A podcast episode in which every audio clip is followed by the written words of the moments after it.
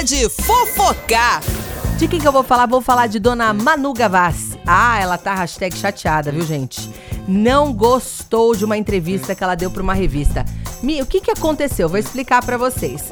Ela foi lá dar uma entrevista pra uma revista, achou que ia falar da carreira dela. E ela falou da carreira dela. Falou dos shows, de turnê e tudo mais. Só que o comentário que ela fez foi o seguinte, ó.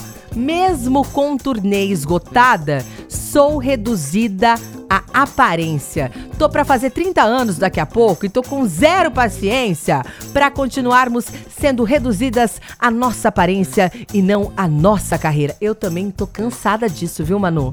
Tudo desse, nessa vida, não importa se você estuda, não importa se você trabalha, se você rala, eu tô junto com você, viu, Manu? O negócio é você tá bonitinha, é falar dos seus peitos, é falar de bumbum. Eu também não gostei, não. E aí, por que, que ela tá falando isso? Porque a manchete da revista veio comentando principalmente da questão dela ter tirado o silicone dela, né? Que ela tinha silicone nos peitos, resolveu tirar, justo para não falarem dessa questão de corpo, né? Que ela tá lutando, que é uma coisa que ela se preocupava. E hoje, com a questão da maturidade dela, ela não tá se preocupando. Mas você viu, né, Manu, que não é, não é a sociedade como um todo ainda se preocupa com isso, né? Infelizmente.